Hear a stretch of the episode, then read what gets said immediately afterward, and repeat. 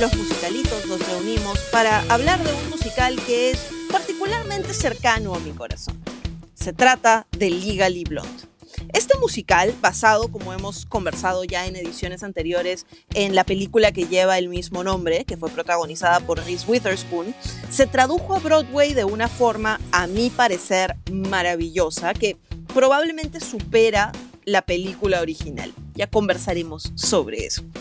Legally Blonde es muy importante para mí porque, en verdad, a diferencia de la mayoría de los musicalitos, yo no me dedico a tiempo completo a esto de los, las artes y la música, sino que algunas pocas personas sabrán, estudio derecho. Y no es que el Woods me haya inspirado, pero todas queremos ser el Woods. A lo largo de este podcast vamos a tocar temas muy importantes sobre la representación particularmente de las amistades o las relaciones entre mujeres y cómo Liga Blonde expresa esas relaciones a través de diferentes combinaciones de personajes. Vamos a analizar en función al test de Alison Bechdel, del cual también hemos hablado y pueden referirse a nuestro episodio sobre Fan Home para más información, sobre las conversaciones que tienen los personajes femeninos en este musical. Y en nuestro segundo bloque vamos a abrir un poco el espectro para conversar sobre protagonistas femeninos de musicales y cómo se ven representadas. No solamente en términos de, oh, qué bueno que hay una protagonista femenina en un musical, sino también criticando en muchas ocasiones los estereotipos que se reproducen e identificando los estereotipos que son subvertidos a través de determinados personajes. Pero antes de entrar en todo este tema, les presento a nuestro estimadísimo panel del día de hoy. Primero, Lucía Caballero, que ha cambiado los urbanos aires de Nueva York por Michigan. Hola, ¿qué tal? Que se cuenta suburbia. Eh, bueno, mi compañía de teléfono celular no tiene mucha señal acá. Y eso es básicamente cómo resumo mi existencia. Nos dice mucho. Yo creo que la experiencia de Lu en suburbia americana es básicamente lo que pasaría si Maureen de pronto tiene que volver a vivir con sus padres. Sí, literal, aunque bueno, acá estoy viviendo con, con mis tíos, entonces es como chévere porque pues familia, pero también es como... Pero suburbia. Literal. Desde el igualmente lejano y misterioso Chorrillos llega Rica Roots a la pegatería seria, como chatan. Perdón, me equivoqué, es el cachas. El, cachas. No el cachas. ¿Cómo se llama? El cachas. Siempre le cambio de nombre. El cachas. Ese es otro, Lucía. Mira, lo bueno es que el chongo me salió bien por donde lo mires. ¿Se rieron o no? Sí, sí, sí, nos reímos. Sí, Habla Roots, batería seria, ¿qué se cuenta? Ay, cagándome de risa con Tichongo, que fue muy inesperado. Este, pero nada, bien, bien. ¿Cómo están, amigos? ¿Ya llega el pollo a la brasa o no? Eh, de los de acá. Ah, ya, bueno, al menos. por acá? los de la zona, pues los del barrio. Sí, es como, un, es como un universo aparte, este, donde no llegan eh, lo, lo común, tipo Norky, Rocky, eso no llega acá no llegan los... No llega, el pollo del chino de la esquina. Claro. Y desde el muy lejano otro extremo de mi cama, Marne. ¿Qué tal gente? ¿Cómo están? Espero que estén bien. Yo estoy acá en pijama y en bata, en una situación muy abrigada porque hace un frío de miércoles, y dispuesta y muy... Marne, está haciendo sol. Yo sé que está haciendo sol, pero mi casa es demasiado fría. Confirmo. Confirmo. Hace frío. Confirmo, confirmo. La gente... Todo dormido en esta casa. Me has hecho cucharita en esta casa. Es que no me vengas huevadas. Tanta información. Ay, no, ahora van a shipearlos y yo me tiro de un puente. bueno, nada, este, yo soy Marne y estoy muy feliz de estar aquí y hacer este podcast nuevamente. El día de hoy tenemos además una invitada especial. Nuestra invitada especial del día de hoy es Ivana Pedreschi, psicóloga, actriz y dramaturga que escribió Japan el musical. Ha participado en más de 25 producciones musicales y fue parte del ensamble de la producción profesional de Rent en 2014. Podría seguir, pero mejor que hable ella. Ivana, ¿cómo estás? ¿Qué te cuentas? Hola, ¿qué tal? Yo soy Ivana, me pueden decir Iwi, siempre me dicen Iwi, Iguana, entre otros apodos más que ya no voy a decir. eh, Y, so- y soy muchas cosas aparte, aparte de eso. Siempre me gusta hacer crecer mis habilidades. Soy maquilladora, este, soy tendedora de camas profesional. Entonces, Yo puedo confirmar Claro. eso. entonces, mientras más sepas hacer, mejor. Preach. De acuerdo. Aquí siempre damos consejos de vida, así que vas a encajar perfecto en este panel. Sí, porque somos medio señoras. Medio, medio, dice la doña. Ay, cállate, ya vete a la mierda. Y ya me mandó a la... Ni siquiera hemos pasado del jingle inicial y ya me mandó a la mierda. Saludos a Gasek, más bien. Ni siquiera hemos pasado la introducción, sí. Vamos a hablarles de musicales y analizarlos muy bien.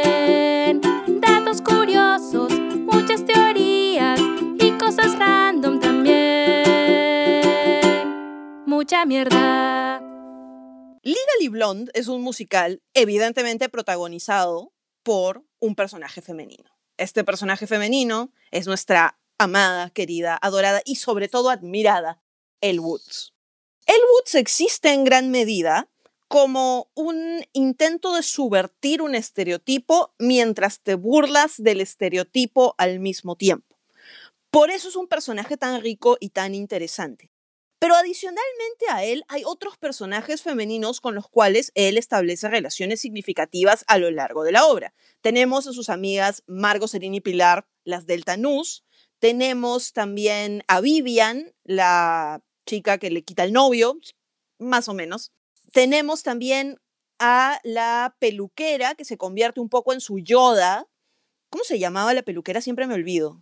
Paulette. Paulette, que es un poco como su Yoda, ¿verdad? Y también tiene su propio arco de crecimiento, pero en gran medida es Su apoyo. Y tenemos también personajes más pequeños, como por ejemplo la otra alumna de eh, Init, Init. Init, sí, Init, que también es un personaje interesante en, lo- en los pocos roles que tiene.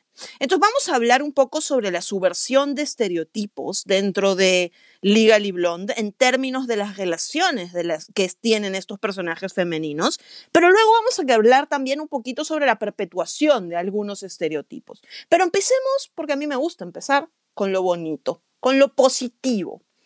¿Cómo creen, chicos, que podríamos conversar sobre cómo él subvierte este estereotipo de la rubia tonta? Bueno, eh, yo creo que, y, creo que siempre lo he dicho y lo voy a seguir diciendo, creo que una de las cosas que a mí más me sorprenden de Elle Woods es el hecho que a pesar de que podría ser la rubia tonta, es una de las personas más buenas y más positivas que existe como personaje. Es una de las personas que tiene tanta confianza en sí misma que las cosas simplemente le salen bien porque confía tanto en lo que es y por ende la gente la quiere tanto que es capaz de lograr absolutamente todo. Tonta o no, que tonta no es. O sea, creo que él tiene dominadas una de las inteligencias más importantes que es la social en todo caso. Y creo que es así como consigue absolutamente todo lo que consigue. Y sobre todo que la gente quiere tanto que ella triunfe, que básicamente tiene el éxito asegurado en la vida. De hecho, una de las cosas que estuvimos revisando Marnie y yo antes de empezar a grabar este podcast es un video de un canal de YouTube que les recomiendo a todos, se llama Legal Eagle y hace reseñas desde el punto de vista de un abogado haciendo reseñas sobre películas con cosas de derecho. Tiene una reseña muy chévere sobre Legally Blonde. Wow, qué increíble. Es muy bueno, es una perspectiva totalmente distinta. Es sobre la película, pero lo que él dice es que en verdad, independientemente de si él estudió fashion merchandising o INIT que estudió gender studies, eh, eso en verdad a las escuelas de, de- de derecho de Estados Unidos no les importa qué es lo que hayas estudiado. Es más, hasta puede convertirse en un factor positivo porque te convierte en alguien distinto a los típicos, digamos, majors en ciencias políticas que están dando vueltas por ahí. Entonces, él sí es inteligente. Lo que pasa es que la gente la percibe como tonta. que me parece muy interesante que el personaje de él, cuando te lo presentan recién, es la típica chica hueca y de la nada, en esta escena del, del vestido, te das cuenta que hay algo ahí en esta chica que, que los otros no notan. Hay una inteligencia que en el contexto en el que está no la ha podido desarrollar en, su totalidad. La ha desarrollado en lo que ha estado a su alcance. es una chuchaza eligiendo vestidos, sabe de memoria todas las colecciones. Eso es un tipo de inteligencia. Como decía Lucía Caballero, también tiene inteligencia social, él muy desarrollada, y me parece realmente que es un personaje muy profundo. Sí, claro, es que también se esto de legalmente rubia se llama así porque la protagonista es rubia, entonces se quiere demoler de alguna forma este, este estereotipo de que las rubias son tontas. Entonces se presenta con temas que puede hablar la gente hueca de alguna forma, ¿no? Como que la moda, no sé, el amor, pero súper como que romantizado, ¿no? Entonces hay mucho estereotipo de lo que es la rubia, pero se rompe al que esta rubia quiera entrar a una escuela importante de leyes, donde entran los más cultos, ¿no? Sí, de hecho él lo menciona, o lo mencionan en el, en el musical, o lo remarcan en todo caso, que es la parte que dice eh, que puede ser una rubia, que puede ser una rubia, pero no es ese tipo de rubia, ¿no? Que es alguien que, que, no solo se queda en, en esa, en esa imagen de, de, chica perfecta, ¿no? Sino que tiene mucho más capas. Uh -huh.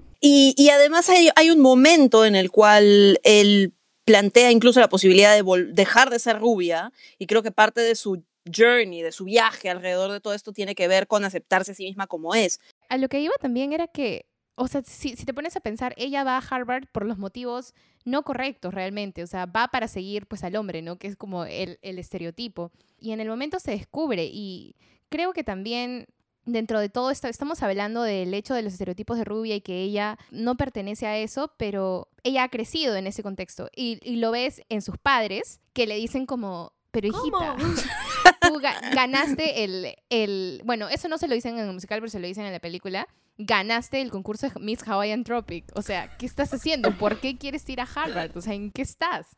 ¿No? Entonces, creo que es como lo que la hace tan poderosa también es esta lucha de cómo una mujer que está condicionada a hacer algo, porque como rubia, la vida la condiciona a hacer algo, los estereotipos la condicionan. Es como, yo soy latina y la gente va a asumir que yo bailo bravazo salsa y que tengo curvas. Entonces, es como que, no. Y que o sea, cocaína. pero estoy condicionada. También. También. pero que, que Esos son perico, los estereotipos que no debemos wey. remarcar, pero esos son los que existen, ¿ok? Pero lo que voy es que estamos condicionados a hacer eso. Y en su caso, ella está condicionada a ser la rubia tonta. Y sin embargo, a pesar del contexto en el que está, tiene la capacidad de salir, ¿no? Y eso es lo que creo que la hace tan poderosa y tan distinta. Y va contra la corriente. Yo quería comentar que en realidad gran parte de lo que es Legally Blonde se lo debemos a Reese Witherspoon. ¿Por qué? Porque el libreto original de la película era una comedia sobre una rubia cojuda que iba a Harvard. ¡Punto! Pero Reese Witherspoon, con su interpretación y con la lectura que le dio al personaje, fue capaz de ver que esta película tenía mucho más para dar. O sea, no por nada es un fucking clásico. O sea, suena loco que una película así sea un clásico, pero es un maldito clásico. Está ahí con mi simpatía. Po, po, po, uh -huh. se dan la una con la otra. Entonces, en verdad, el personaje de la rubia fue transformado. Transformado a través de un proceso. Y creo que, buena, a Lucio se le cayó el iPad. y yo creo que es interesante en el viaje de él que al comienzo trata de ser alguien que no es, ¿verdad? Porque quiere ser como Vivian, quiere ser el tipo de chica que Warner quiere. Y es recién cuando comienza a ser ella misma que se da cuenta que es buena en el derecho y se da cuenta que le gusta ayudar a la gente. Y de verdad siempre le gusta ayudar a la gente. Y encuentra cómo a través del derecho puede hacer esto. Me parece chévere. Uh, antes de darte el pase, Lu, yo quiero comentar muy, muy brevemente que a mí lo que mencionó Mariana me hizo acordar la, la diferencia que hay entre una película como La Casa de las Conejitas, donde la protagonista no aprende un carajo, y Legally Blonde, ¿verdad? Donde la protagonista tiene un viaje. Aunque Lu me está mirando con cara de que no tengo razón. A ver, defiende. La, la, casa, de las, de conejitas, las conejitas es un peliculón. Careculo, careculo. Bueno, yo, yo discrepo porque también pienso que La Casa de las Conejitas es un peliculón. Creo que sí perpetúa varios estereotipos, pero dentro de todo, ¿cómo se, cómo se llamaba el, el, el personaje principal? La conejita. Este, bueno, es Amy.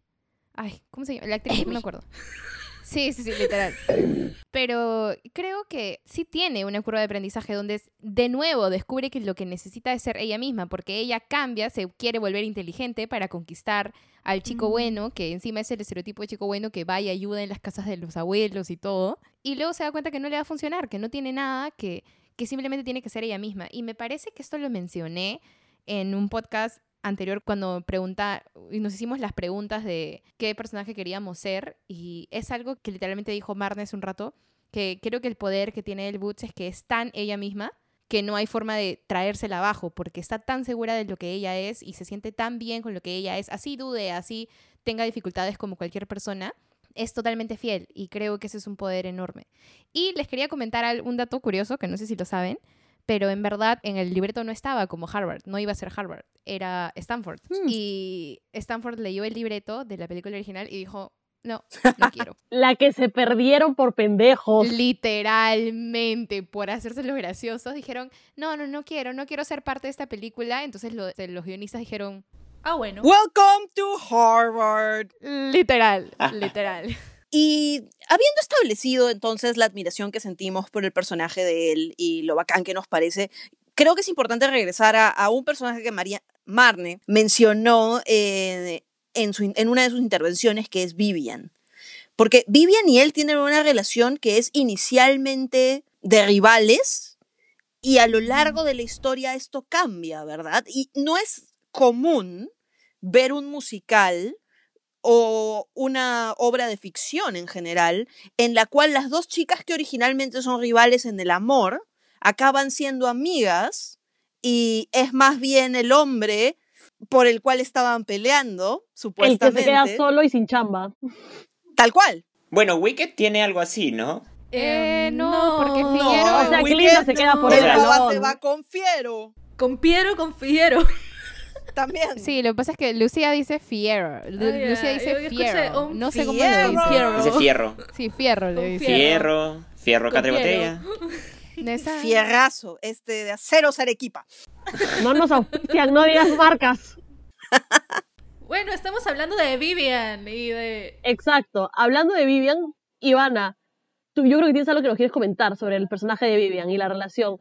Tú que has estudiado psicología también, algo debes ver en esa relación que nos puedas comentar. Mira, la que está como... "Ay, ay, ay, ay". A ver, cuéntanos. Además, con tu experiencia habiendo hecho ya. Legally Blonde, porque tú la montaste, ¿no? Cuando lo hizo la compañía, estuviste presente, tuviste Sí. el honor. ¿Qué cosa? Sí, cuando yo hice, yo hice Legalmente Rubia hace cinco años, creo. Uf.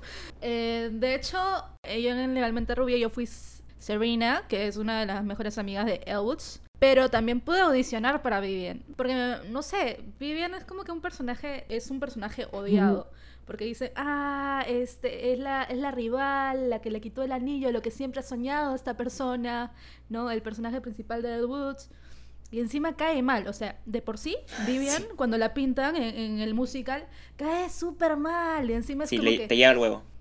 Sí, es como que es pura luz, puro rosa, este, Margarita flotando, ¿no? Con Elwoods y luego Vivian ves Un cactus. ¡Un cactus! cactus todo de negro con peinado de hongo, manjas. Entonces, Pero dentro del cactus hay Hay agua. parte suavecita. sí, pero no la muestra, no la muestra hasta, hasta el final, cuando, digamos, de alguna forma hace las pasas con él, validándola como una buena profesional, ¿no? Es que lo que pasa es que yo creo que yo creo que en el caso de Vivian, incluso como mencionas muy muy muy graciosamente lo de el peinado de hongo, es que representa como que a esta persona que es la sharp businesswoman, que es como que la mujer que que está lista como para trabajar y que su prioridad es trabajar y que tipo no duerme y se toma tres tazas de café porque esa es su vida y su vida es el trabajo. Y mientras tanto al otro lado está él, que es como el sol, las lucecitas y la playa y todo hermoso. Y, Unicornios, hablando de- hadas, azúcar, flores y muchos hablando colores. De que, hablando de que Vivian no, de por sí no muestra las cosas, creo que si profundizamos un poco por el, por el lado de Vivian, es que Vivian, a Vivian le debe dar mucha cólera que él tenga las cosas tan fácil, ¿no? O sea, yo creo que he estado en la posición donde he visto a una chica súper linda, súper carismática, súper preciosa y que todo el mundo la ama y encima es súper talentosa y tú dices, ¿por qué Dios? ¿Por qué? O sea, ¿qué he hecho yo para tipo no tener eso? Pero luego te das cuenta que conforme vas madurando, que en verdad creo que entre mujeres hay mucho de este tema de que uno piensa que como mujer para crecer tienes que traerte abajo a las otras mujeres, pero no es así, al contrario, es es simple es en Y muchas narrativas te dicen eso. lo perpetúan, pues, Exactamente, precisamente. exactamente. Eso es lo bacán de Legally Blonde, que te insinúa eso en un comienzo y luego lo subvierte. Y él lo dice, lo dice con Enid cuando Enid le dice este, que- o sea, la trata como si la fuera a tratar. Esto es un poco de la película, no tanto del musical, pero ella le dice, seguro que me has dicho un insulto de lesbiana, y él le dice, yo jamás sería una cosa así. Y porque yo no hablo así de las mujeres. Ajá. Porque él no tiene la necesidad de traerse a nadie abajo para sentirse bien, al contrario, él siempre está celebrando los logros de los demás. Sí, es muy cierto. Yo creo que además este sentido de unidad que tiene él le viene por el hecho de que viene de una sorority. Y de hecho, todas las de su sorority la apoyan y todas la quieren. O sea, cuando ella entra, o sea, cuando toma su examen y le sale 175, todas las Delta News están como, sí, vamos, carajo. Entonces Sí. creo que... O cuando se de deprime y, no sale de su cuarto una semana. eh, y la van a buscar.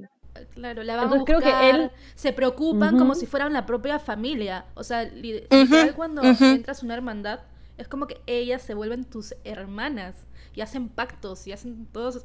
Todo lo de las películas supongo que es real. Asumimos que es verdad, porque no hemos estado Asumimos- en una sororidad. Es que también, eh, o sea, yo tampoco he estado en una O sea, sororidad, que es un grupo, ¿no? Es una secta. pero también está dentro de, de los clichés, ¿no? Exacto. Nosotros estamos en la sociedad de la impro y es un grupo que es como una familia. Ujú.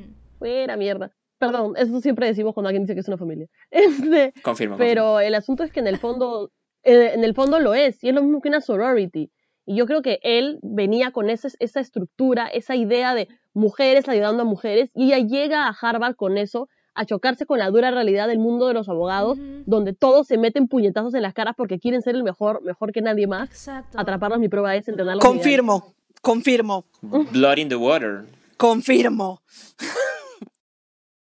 De hecho, ahí, ahí está el, el profesor Callahan, también juega, juega mucho en, en, en esa rivalidad, ¿no? La incentiva. Porque es como que yo, siendo Vivian, siendo, siendo Vivian, o sea, en primer lugar era, era la favorita, me parece, perdón si me equivoco, y luego entra él y como que triunfa de alguna forma en su examen, porque rinde un, un examen dentro de ahí, Después de que le costó, la verdad, pero... después de que le costó esto, después de estudiar con Emmet, ¿no? Y luego como que gana algo, gana validación del profesor, y de hecho eso le jode demasiado a Vivian.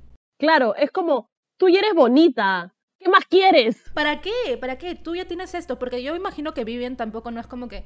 También entra en el estereotipo de esto de la chica seria, que es inteligente pero no es tan bonita como las rubias, ¿no?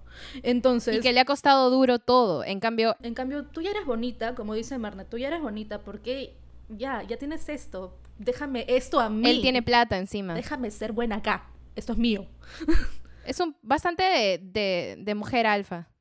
Lo quería remarcar con esto de que dice eh, Callahan en el musical, ¿no? De Blood in the Water, que es básicamente la vida de los abogados, eh, ver en dónde está la sangre y correr hacia ella y hacer lo que tengan que hacer para sobrevivir, ¿no? O algo De, así. de hecho, sí puedo, puedo confirmar que en el ambiente del derecho en general hay mucha competitividad y hay mucho esta idea de que para que tú salgas adelante a alguien más le tiene que ir mal, que es algo muy feo. Y particularmente creo que se ve mucho entre las mujeres también, por lo que decía Lu, de esta idea que se nos ha, yo creo que la, la misma sociedad ha construido esta idea de que una para ser exitosa tiene que celebrar la desgracia ajena en lugar de apoyarla y celebrar sus éxitos, que es lo contrario de lo que hacen las Delta News, ¿verdad? Que se apoyan entre ellas. Y es lo que al final acabamos encontrando también, regresando a Vivian, entre Vivian y él, cuando Vivian es quien eh, reconoce que lo que él está diciendo sobre Callahan es cierto. Que finalmente es, es el ultimate este, apoyo de mujeres entre mujeres, porque básicamente lo que hizo Callahan fue molestar, o sea, abusar, Abusar. no claro, sexualmente de, De él. de él. Que suena suena súper dramático, pero en verdad eso es lo que Abusó lo de que su posición de poder. Exacto. Exactamente. Y Vivian entra en, este, en esta defensa de, ok, voy a defender a esta, a esta compañera que es mujer, que eh, realmente no ha hecho mujer, nada y no ha hecho nada yo, para, ¿no? para merecerse esto, ¿no? A pesar de que en el fondo tenga cólera, de que mi novio estuvo con ella, de que sea bonita, de que tenga dinero, de que tenga lo todo fácil, pero básicamente creo que finalmente Vivian entiende que hay espacio para todas, que es lo que dice Lucía, que las Delta Nu entienden bastante. Y eso es algo que, que mejora en, en el pase de película a musical. Porque la transformación de de Vivian en, el, en la película es media rara. Porque es, es un poco de la nada que, que cambie Sí. su posición de... O sea, solo porque la ve un día y dice, ah, bueno, vamos a acercarnos. ¿no? Es, es, es un poco raro. No, No, se ve tanto poco- el crecimiento. eh, claro, es un, un poco random de la nada, pero en cambio en el musical vemos de que hay un trasfondo, de que ve cómo este profesor está abusando, como dice Lucía, de su, de su posición de poder y está, eh, le roba un beso a, a él, algo que la trae abajo su seguridad por completo, porque es lo único que hace Mella en su, en su personalidad. Eh, que alguien a quien le tenía tanto respeto y que se ha estado esforzando para que en realidad complacerlo de alguna manera porque eh, al final le estaba gustando lo que estaba haciendo como en, la- en- en el derecho lo haya hecho porque solo era bonita y obviamente recae otra vez en el estere- estereotipo y todo es un, es un ciclo, ¿no? Entonces, este, ese, ese cambio de Vivian en el, en el musical a mí me pareció como uno de los mejores. Como, como establece él desde un comienzo, ella quería ser admirada por su mente, no solamente por la forma en la que se veía, ¿verdad? Lu, Tal cual. Sí, y además, eh, lo que dice Ricardo es es súper cierto cómo realmente las personas que hicieron el musical, o sea, cómo pudieron tener la capacidad de llevar básicamente los mismos diálogos, casi, casi copy-paste de los diálogos, este, porque yo he visto la película y el musical infinidades de veces, y básicamente cuando ves la película, puedes cantar conforme están diciendo los diálogos, es increíble. Y llevarlo y encima enaltecerlo aún más, tanto al punto que, o sea, porque cambian un poco la trama, porque en la película Vivian al principio no le cree, como dice Ricardo, este pase es, es bastante raro, pero en el musical Vivian lo ve, es más, y cuando eh, Warner hace un- una referencia y un chiste a esto, Vivian lo calla, o sea, le dice, cállate, no tienes idea de lo que estás hablando, o sea, ¿en qué estás, francamente? Y luego es Vivian la ¿En que va y la busca. No es la profesora pelirroja como en la película, que le dice, si te vas a rendir por un hombre, entonces no eres el tipo de mujer que yo pensaba Sí. que eras. No, al contrario, es Vivian. Y Vivian, Vivian va y le dice como que, mira, Cholita. Y es literalmente lo que le dice. ¿ah? Yo, yo quería que tú desaparezcas, en verdad. Yo soñaba con el día que te fueras. Pero ahora entiendo que no, mañas, que en verdad me inspiras y, y mi- tipo, sé quién eres. Y ahí es donde él se empodera y dice, ok, voy a ser realmente quien soy y deja de vestirse con el azul marino y con la ropa negra y dice, voy a ir y voy a vestirme como abogada, pero con mi ropa rosadita, porque ese es quien soy. lo cual me lleva a Paulette, que es un personaje que no hemos mencionado hasta ahora. Me encanta el personaje de Paulette, que es la, la, señora, porque es una señora, ¿no? Ese es un personaje un poco más, es un poco mayor. No sé, tendrá la edad de mi mamá.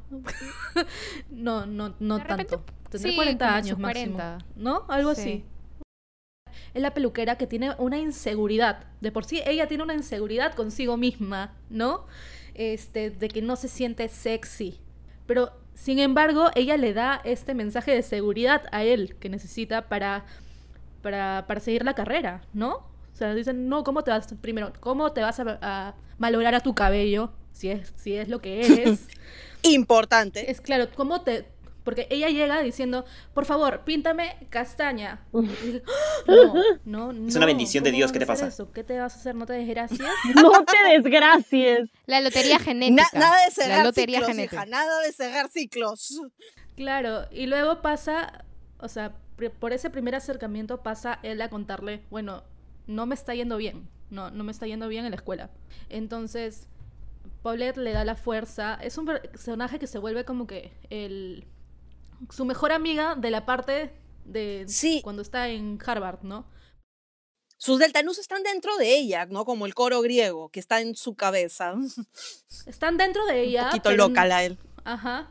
Dentro de ella, pero digamos que se vuelve su, su amiga slash hermana cuando está en la escuela, ¿no? Porque si no, sus celtanulas la estarían ahí Apoyando, este, soporteando. como que siguiendo. Aunque siempre la siguen. Yo creo que, si bien sí, claro, se vuelve su mejor amiga, pero creo que el Paulette es más que nada como esta figura de madre.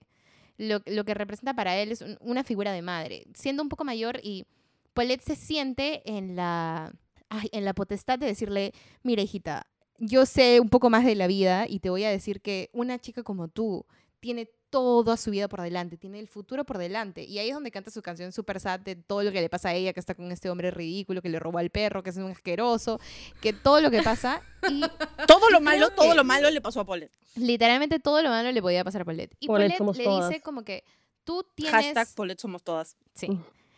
Literalmente, tienes todo tu futuro por delante, entonces como que eso a ella le da, a él le da un poco más de fuerza, ¿no? Y es- una amistad muy simbiótica porque se retroalimentan. Él le enseña Ujú. muchas cosas. Sí. Eso, de- sí. de- Se necesitaban, se necesitaban. Él le enseña a Paulette cómo obtener más seguridad en sí misma, ¿no? Y ya Ujú. luego pasa todo con el UPS guy, que dicho sea de paso, confirmo que Piernas, se ven así. esas Se ven piernas. así. ¡Ah! El otro día se me hicieron un delivery de UPS y tipo, el tipo solamente estaba bajando el camión y yo como que, Mm. ah, mira, ve. Bienvenido Escuchaba, a mi vida, Oh, papi. por Dios. Hola. escuchaba la musiquita cuando camina. Que parece. Eh, es que lo que dice es que parece porno andante, ¿no? Sí, sí, algo así, algo así me parece que es lo que dice Paulette. Pero Sí, fue muy como gracioso que con el uniforme Parece marrón. porno andante. Lo que quería comentar es que el personaje de Paulette, además de, de apoyarla, es un personaje que le permite a él darse cuenta de cómo puede realmente ayudar a la gente con las leyes, ¿no? Porque cuando ella le preguntan eh, qué tipo de cliente preferiría, ella dice, yo preferiría un cliente que fuera inocente, y se burlan de ella por, por decir eso, que no sé si lo dice también en el musical, no estoy segura, pero eh, me consta que lo dice en la película. Y es cuando él se presenta como la abogada de Paulette y van a, re- a a recoger al perro, vayas a recuperar al perro, es cuando se da cuenta Ajá. que las leyes y que ella como abogada puede hacer el bien. Y creo que eso es algo muy bonito, porque eh, hay dos tipos de abogados para mí. Los que hacen su chamba porque quieren plata y los que hacen su chamba porque de verdad les gusta ayudar a las personas que se encuentran en situaciones que necesitan justicia. Y yo creo que él cae en esa segunda categoría. Y es también eh, su relación con, la, con su clienta. O sea, con la. ¿Cómo se llama la clienta? La, la, la rubia, la que está presa, la que. La señorita Wing, Wingham. Este, Brooke. Brooke. Brooke Winham. Su relación con la Brooke también te das cuenta que está sedimentada en esta idea de sororidad, ¿no? En esta idea de que delta nu, delta nu, delta nu, nu, nu, mañas. O sea, y y ni siquiera traicionó su confianza y aún así logró ganar el caso, gracias a sus propias habilidades de observación y de deducción, man. Creo que Marne acaba de resumir toda la obra en esa intervención nada más. Eh, lo- lo- algo, algo que me acaban de hacer pensar con Brooke Winham es que si te pones a pensar, Brooke también es rubia. Y es Ujú. otra de las rubias que Sí. perpetúa el estereotipo. Por, y lo dice Callahan cuando ven el video de sus videos de, de deporte para bajar de peso. Callahan dice algo como, I want her whipped into shape, que es la- lo que dice ella cuando saltan la Whipped soga. into shape. Si hay algo en su cerebro. No, entonces ya de por sí, Callahan como abogado ya le está trayendo abajo como clienta de frente. O sea, ya la juzgó, ya la juzgó como rubia tonta, ya la juzgaron como sugar baby y como Ujú. gold digger. Porque, porque su esposo es mayor y es rico y le dicen, ay, pero entonces se casó por dinero. Y luego le dicen, no, aparentemente ella tiene su propio imperio, pero igual ya la están juzgando de que es una interesada, de que busca plata y de que probablemente es tonta y solamente aprovechó su belleza para casarse con el tipo rico. Entonces es otra rubia que nos demuestra que el estereotipo es equivocado. Y de hecho esto es algo muy importante en el derecho, que tienes que establecer una conexión de confianza con el cliente. Porque el cliente tiene que poder decirte todo, incluso lo que no quiere que nadie más sepa. Y hay un principio dentro del derecho de confidencialidad entre abogado y cliente. Entonces, tú debes establecer, tener la suficientemente confianza en tu cliente de que te va a decir la verdad y tu cliente tiene que confiar en que vas a usar esa información para su bien. Pero si desde un primer momento ya estás juzgando a tu propio cliente, entonces evidentemente no vas a establecer una buena relación. Todo mal.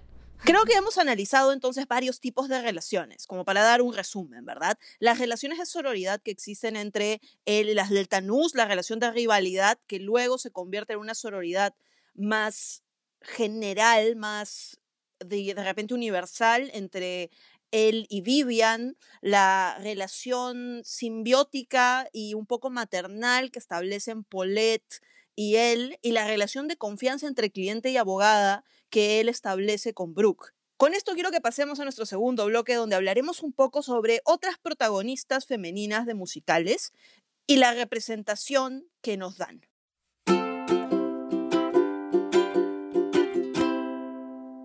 En este segundo bloque vamos a hablar sobre eh, básicamente lo que en inglés se llama Strong Female Leads. Me gustaría comentarles de uno de mis escritores slash productores favoritos que de hecho ha escrito uno de los mis musicales favoritos, pero que no lo van a haber visto en Broadway porque es un capítulo de una serie.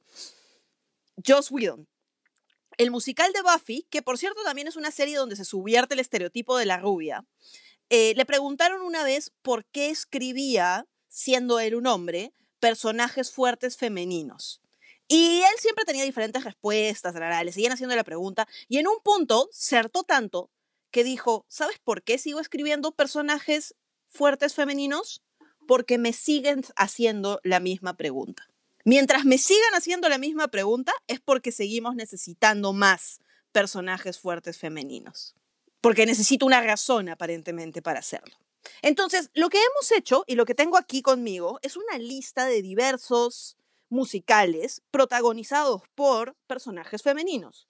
Vamos a tratar de que esto sea bastante dinámico. Entonces yo voy a soltar un musical y cada uno me va a dar un comentario muy corto sobre la protagonista si es que conoce más o menos algo del musical. Vamos a ir de lo más evidente a lo más caleta. Así que quien quiera hablar, al toque levanta la mano y yo le doy el pase.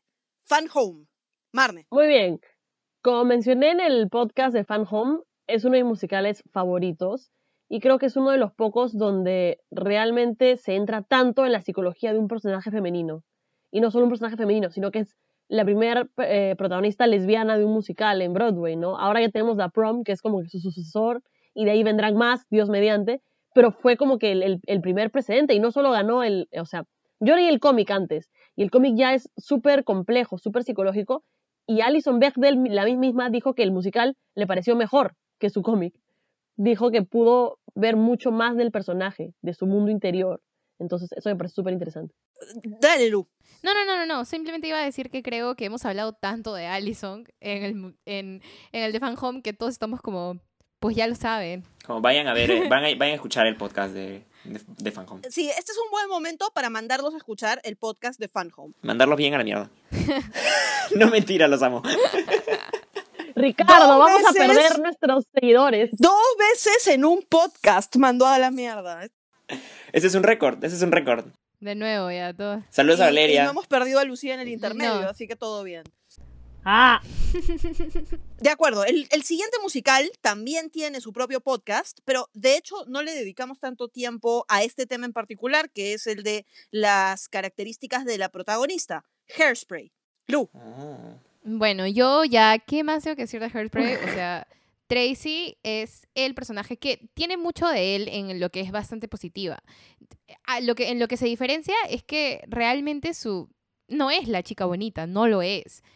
Pero tiene esto de que lo ve todo de forma muy positiva y cree que con siendo positiva y dar amor va a lograr hacer cambio, que finalmente lo consigue. Que creo que es uno de los mensajes más importantes que podemos dar como mujeres. Ivana. Yo creo que, hablando del punto de vista dramatúrgico, ¿no? O sea, en las, las manifestaciones artísticas salen porque se, necesita, se necesitan contar cosas. Entonces, por ejemplo, se le da voz a la mujer porque se necesita escucharla. Por ejemplo, estamos hablando de eso, de, de los personajes femeninos este, que buscan empoderamiento, que buscan que los escuchen, que buscan representar minorías, tal vez, ¿no? Tipo, este, en, en, Fan, Home, en Fan Home, que la protagonista es lesbiana. Este, luego también tenemos a mujeres que son negras en otros tipos de musicales, ¿no?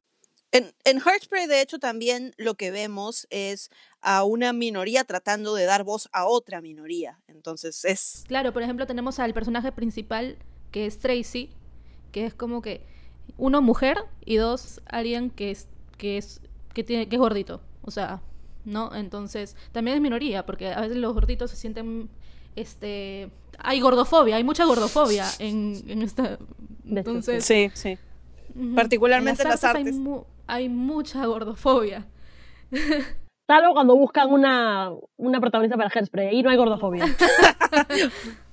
ya hablamos de este tema a muerte.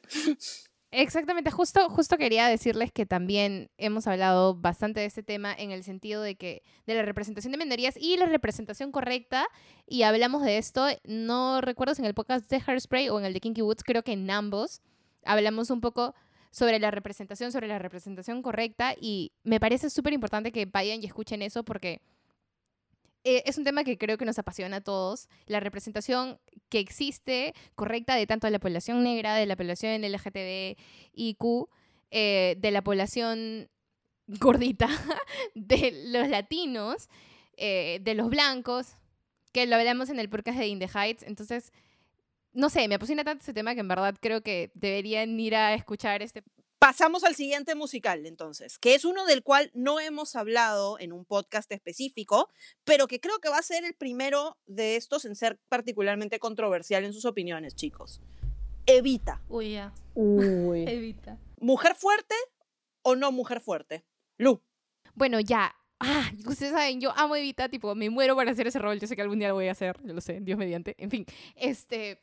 Lo que me parece fuerte de Evita es que es tan decidida a lidiar con todas las cosas que le traen sus decisiones solamente por conseguir lo que quiere. Ahora, el resultado no fue feliz, no fue lo mejor, pero es, es precisamente, Evita es la princesa Diana de, De Argentina. de Argentina.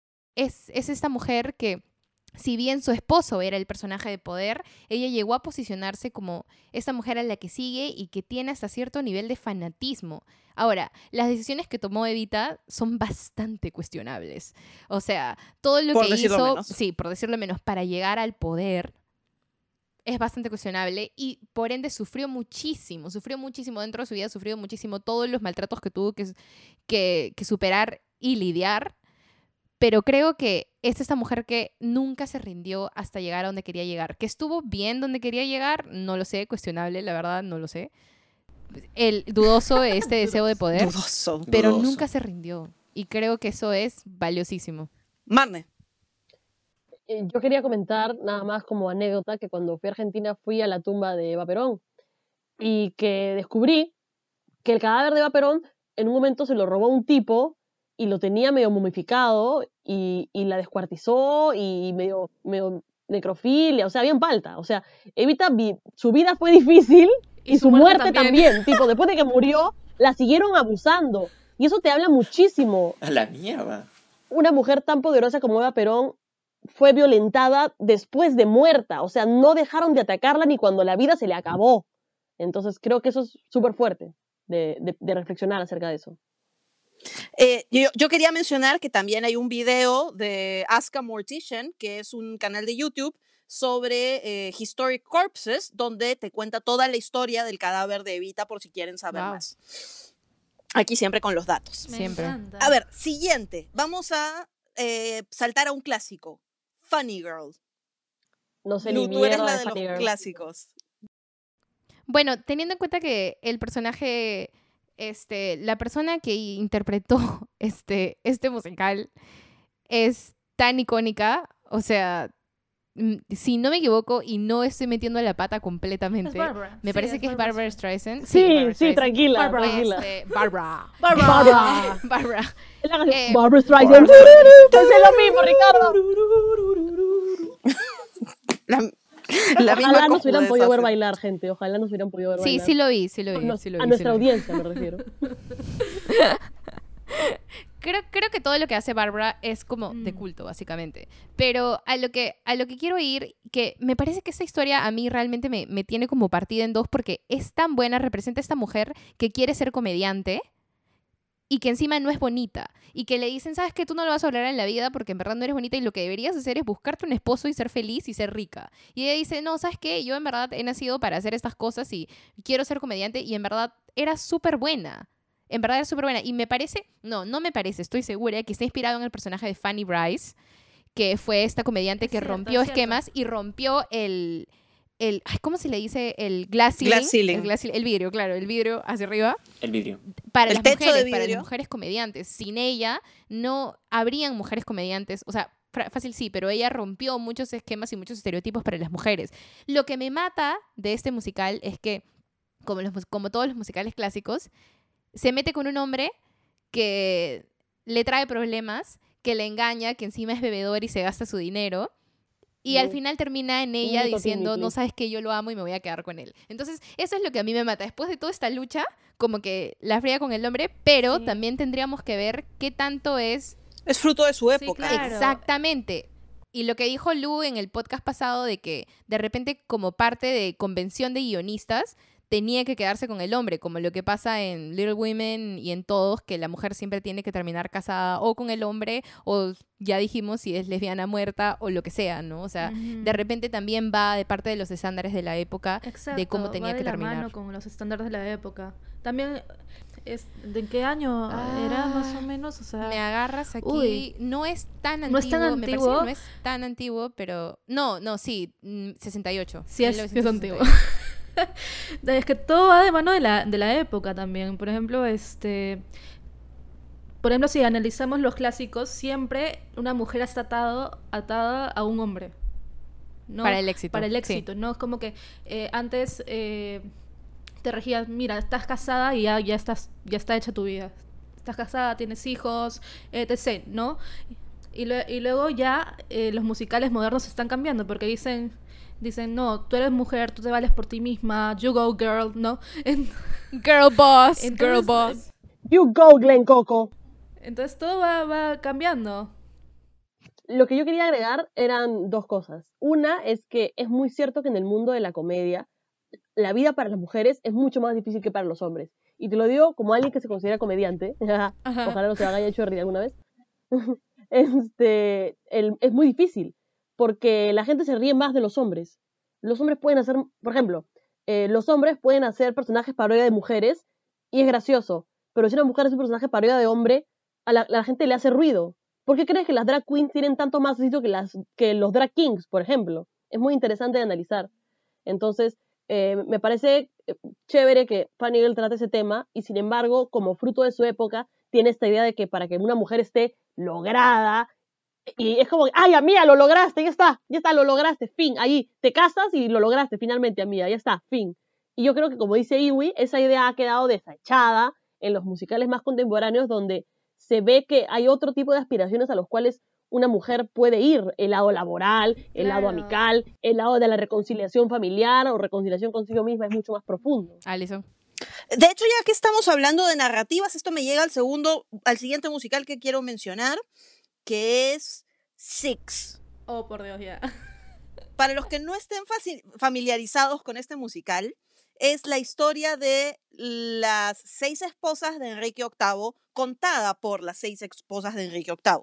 Y básicamente lo que el musical hace es, obviamente, un travestismo de la historia total, porque no tiene, tiene muy poco de historia. Es como Hamilton, o sea, no creemos realmente que llegaron a la batalla de Yorktown bailando, ¿verdad? Exacto. pero sí sirve para incentivar el interés en la historia y sobre todo lo que hace Six es darle voz a estos seis personajes cuya historia siempre ha sido contada en función a la historia de Enrique hombre. VIII, Ajá. porque son las seis esposas de Enrique VIII. Y aquí no, aquí no hay un Enrique VIII en toda la obra, son solo ellas seis. Es un poco devolverles la voz. Y algo que me pareció súper bacán Para esto hay un paralelo increíble entre Six y Mentiras. Por ejemplo, Mm, también está en la Sí, lista. es También está en la lista. Dale, dale, este, continúa. hay un paralelo increíble porque, mira, también tenemos en la última canción que se llama Megamix y, es- y el otro está Mega Six. es lo caso. No, y si te pones a pensar en mentiras, las protagonistas son totalmente las mujeres. Y Emanuel aparece ahí como por chiquis, solamente para dar sentido a la historia, pero realmente la historia es de ellas. Pero prácticamente si te das cuenta, son todos los todos los, los musicales con female strong leads quieren decir lo mismo, como que quieren quieren que seas fuerte, quieren que te escuchen, quieren buscan lo mismo, o sea, buscan empoderar Empoderarte, buscan totalmente a la empoderarte. mujer. Ahora tendríamos que ver qué tan bien hace eso a sí mismo como daño, ¿no? Porque creo que no todas las mujeres como mujeres tienen esta necesidad de ser la mujer exitosa en su carrera o la mujer empoderadísima completamente. No todas, muchas de ellas se sienten felices con estar en casa o no hacer eso o, o no lo sé, pero creo que el mensaje final, más que poder realmente, en mi opinión, es el de respeto e igualdad. Este, creo que más allá de que si quieren sentirse empoderadas o no, lo importante es de que sepan que no su, su vida no se rige a la de un hombre. Exacto. Es, es, creo que ese es el punto, ¿no? Darles eh, importancia de que ellas tienen los mismos derechos que los hombres, pueden ganar lo mismo que los hombres, pueden hacer lo mismo que los hombres y no necesitan de un hombre necesariamente en su vida para poder ser exitosas o poder realizar lo que ellas quieran. Y no necesitan actuar como un hombre tampoco, porque muchas mujeres lo malinterpretan como que Sí, de- desecho mi energía femenina y, y solamente busco esa energía masculina. Pero no, la idea, lo que, lo que se está buscando esta lucha realmente es que sepas que siendo mujer con tu energía femenina completa tienes exactamente los mismos derechos que un hombre. Justamente eso quería decir, Lu, me leíste la mente. que que de- de- increíble. Porque, Conectadas, porque conectadas. muchas veces se, eh, se une esta idea del éxito con la masculinidad y la debilidad con la feminidad.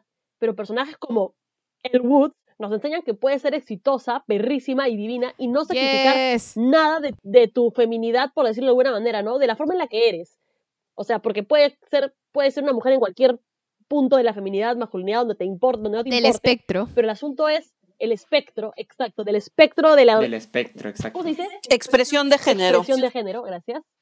Este, y me parece fascinante porque eh, siempre ha habido esta idea, ¿no? De que para, para ser exitosa tienes que ser menos mujer y más hombre, porque el hombre es el que tiene éxito, o colgarte de un hombre, pero esos personajes femeninos que estamos hablando subvierten esta idea. Incluso Pocahontas subvierte esa idea. Porque al final de Pocahontas, Pocahontas no se fue con John Smith. No puede ser. Se que quedó con su gente. Exacto. Aquí hay, aquí hay una, una pelea eh, latente entre Marnie y Lu Caballero sobre Pocahontas, en la cual no vamos a entrar porque no saldríamos nunca, ¿de acuerdo? Porque aburre, porque aburre, gente. A mí me aburre, no sé. pero Me pueden, me pueden, Ya derramó el té, ya derramó tipo, el me té. pueden, me pueden odiar. me-. Escúchenme, me pueden odiar todo lo que quieran, pero si hay musical de Pocahontas, yo me voy en el intermedio. En verdad, no lo sé. Y a propósito, y a propósito, La primera vez que se jode la vida. ¿Qué fue? Por favor, Luto Bar, pasa el siguiente Ya lo está aceptando, ya lo está aceptando. Este, bueno, ya que estamos hablando de, de princesas de Disney, ¿no? Consideremos el musical de La Bella y la Bestia, eh, el musical de La Sirenita. ¿Qué, ¿Qué mensaje deja finalmente Disney? Ricardo.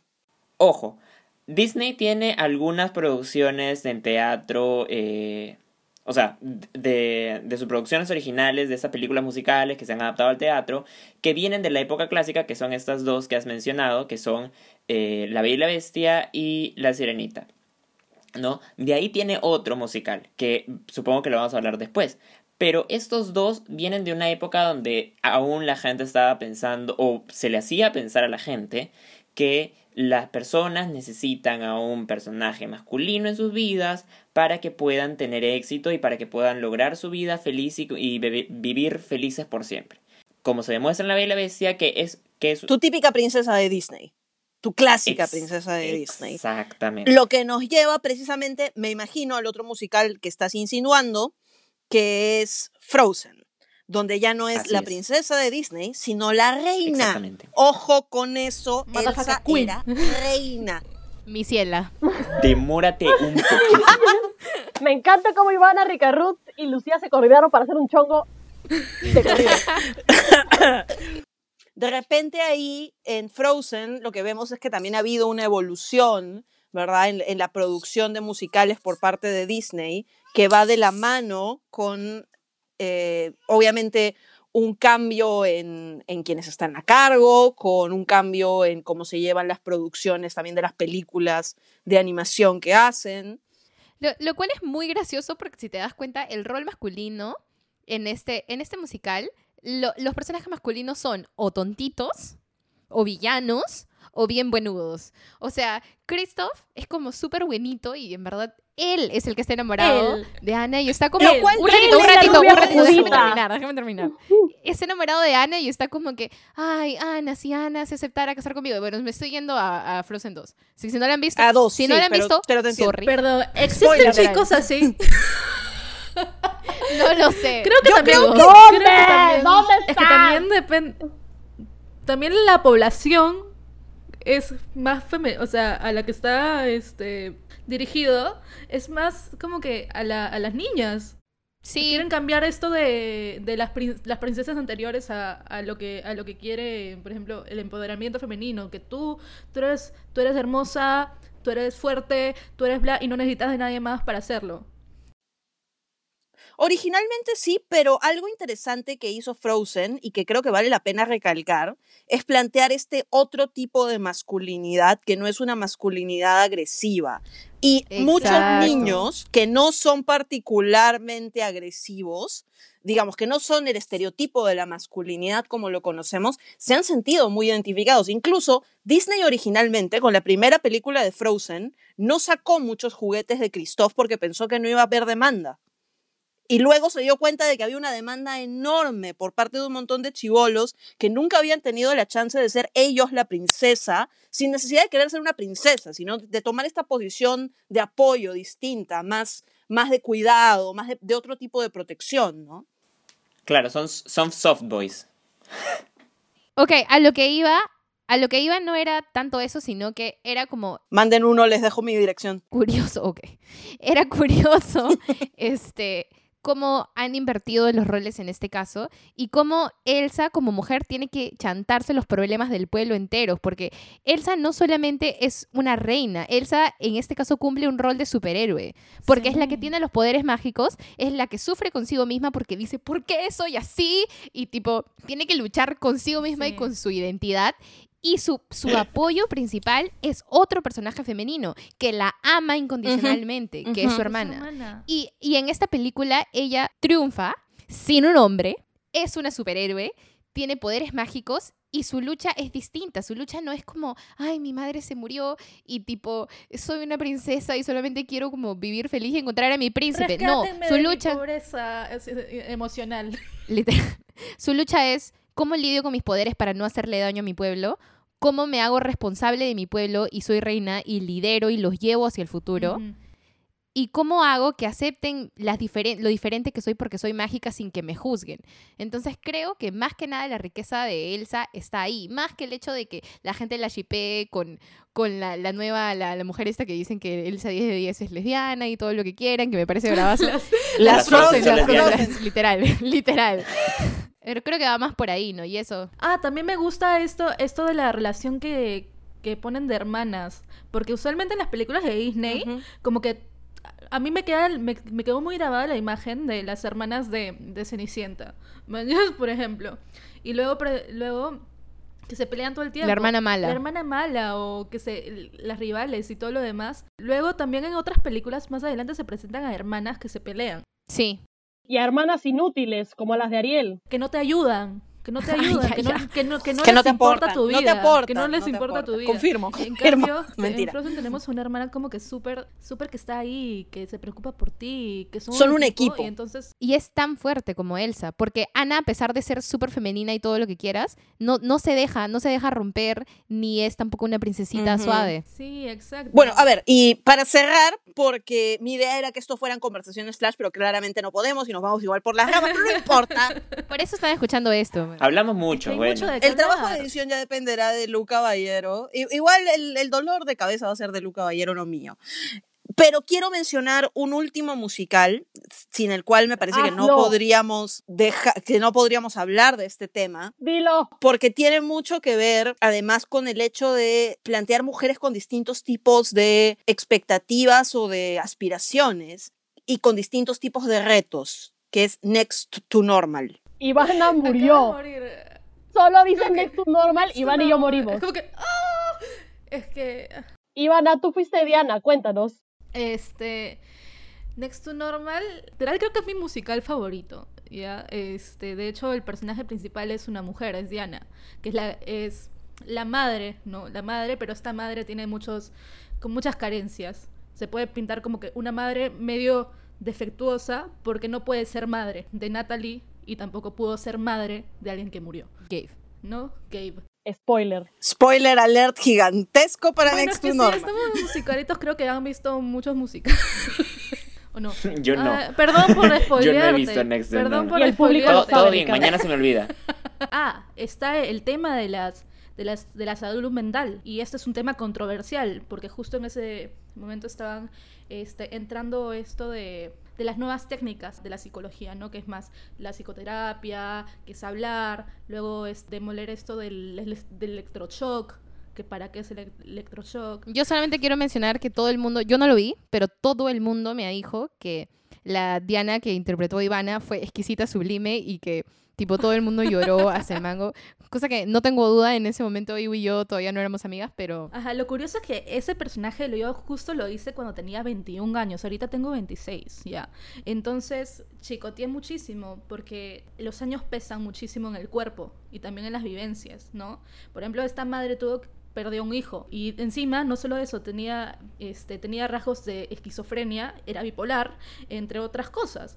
Entonces, era un personaje súper complicado. Y qué curioso que tú siendo psicóloga, o sea, bueno, que estudiando psicología y, y encima ser actriz sea un personaje que redondee tanto cosas que te apasionan, ¿no? O sea, obviamente no te apasiona sí. la esquizofrenia y que se muera tu No, hijo, pero no, me no, refiero a eso no. las temáticas, ¿no? no, aquí en nadie... ¡Sí, hijos muertos! Puta madre. ¡Matemos niños! Es lo que dije, pero en fin. Probablemente en esto normal lo hagamos en octubre, que es el mes de la salud mental. Sería bravazo. Sería una buena, un buen match. Que creo que un el personaje de Diana no solamente representa a un strong female lead, sino que también representa una población que no está muy representada en medios, que es la una, vulnerable, que son las personas A pesar que eh, se llama que tenemos Female Strong Lead, ajá, es como que una persona... Qué loco que, que digan Strong Female Lead cuando este personaje es demasiado vulnerable. es recontra vulnerable. Ya, pero por eso mismo merecen ser escuchados también. Exacto. Y la gente con bipolaridad no teníamos, no tenemos mucha representación sana. Siempre cuando ves un bipolar o alguien que tiene algún un problema mental en la televisión, es un loco de mierda que mata gente.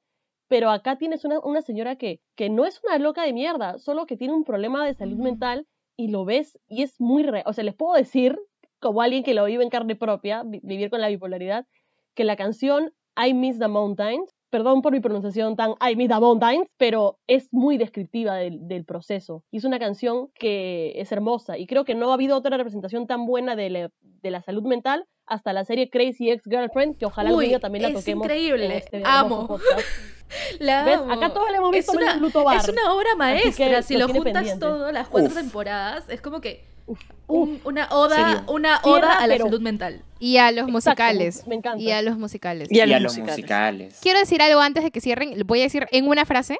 Vulnerabilidad es poder, gente. Solamente quiero decir eso. Eso, sí. Eso. Ah, eso, bravo, eso es el resumen brava. de los female leads. Eso es el resumen de los female leads. ¡Aplausa! Literal. Ujú. Creo que es un muy buen comentario final eh, el de Lu Caballero. Hay mucho poder en el hecho de aceptar tus vulnerabilidades y enfrentarte a ellas. Y creo que en gran medida lo que nos demuestran todos estos strong female leads, que empezamos desde Elle Woods y hemos avanzado a lo largo del podcast hablando de diferentes personajes en diferentes contextos con distintas historias, es que uno se vuelve más poderoso cuando se da cuenta de dónde están esas resquebrajaduras en tu propia alma.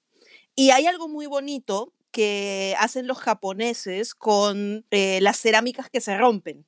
Sí. En vez de botarlas, las reconstruyen y esos vacíos que quedan las llenan con oro. Y ese objeto es más hermoso después de haber estado roto y haberse vuelto a componer. Creo que eso un poco es el resumen de lo que viven estas strong female leads a lo largo de los viajes que experimentan y que podemos ver en los musicales. Así que con esto nos despedimos, chicos. Yo soy Luto Bar. Me pueden encontrar en Instagram como Lantaris con Z, Lu Caballero. Yo soy Lucía Caballero y me pueden encontrar en Instagram como Blue Lupi, como el color azul en inglés, y Lupi, arroba Blue Lupi. Y nada, eso pues, ¿no? Roots. Ah, ya. Bueno, nada, eh, ya saben, no se conformen con que les digan que necesitan un hombre para ser felices y exitosos en la vida. Yes. No, lo dice un hombre, porque sabe que, que no, no es así. Este, y nada, Habló el cromosoma Y de este podcast. gracias. Me puedes encontrar en Instagram como arroba R-I-C-A-R-W-T-S, arroba ricaroots, y nada, este, sígame pues. Bueno, gente, yo soy Marne. Eh, ha sido un honor nuevamente compartir con ustedes. Saludos a Rasek. Van tres en este podcast. Ojalá los cuentes. Este. Y pueden encontrarme en redes como Marne Cortijo en Facebook y como arroba Marne Cortijo en Instagram. Y por último, nuestra maravillosa invitada especial, que ha sido un placer conversar con ella a lo largo de este podcast, tenerla aquí con nosotros y estoy segura de que volverá para otros episodios. Iwi. Muchas gracias musicalitos por invitarme. Ha sido lindo hablar con ustedes. Eh, y bueno, me pueden buscar este, por Instagram, eh, arroba Iban a verme, solo con una N como si fueran Iván y van a verme, ¿no? Me van a ver. y van a verme en Instagram.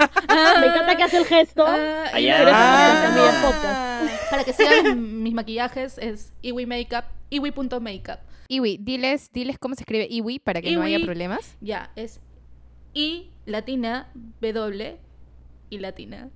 Iwi.makeup. Me encanta, no la están viendo, pero lo ha deletrado en el aire mientras lo decía. Eso no lo van a ver, pero es adorable. Y pueden encontrarnos como musicalitos. ¿Dónde, Ricardo?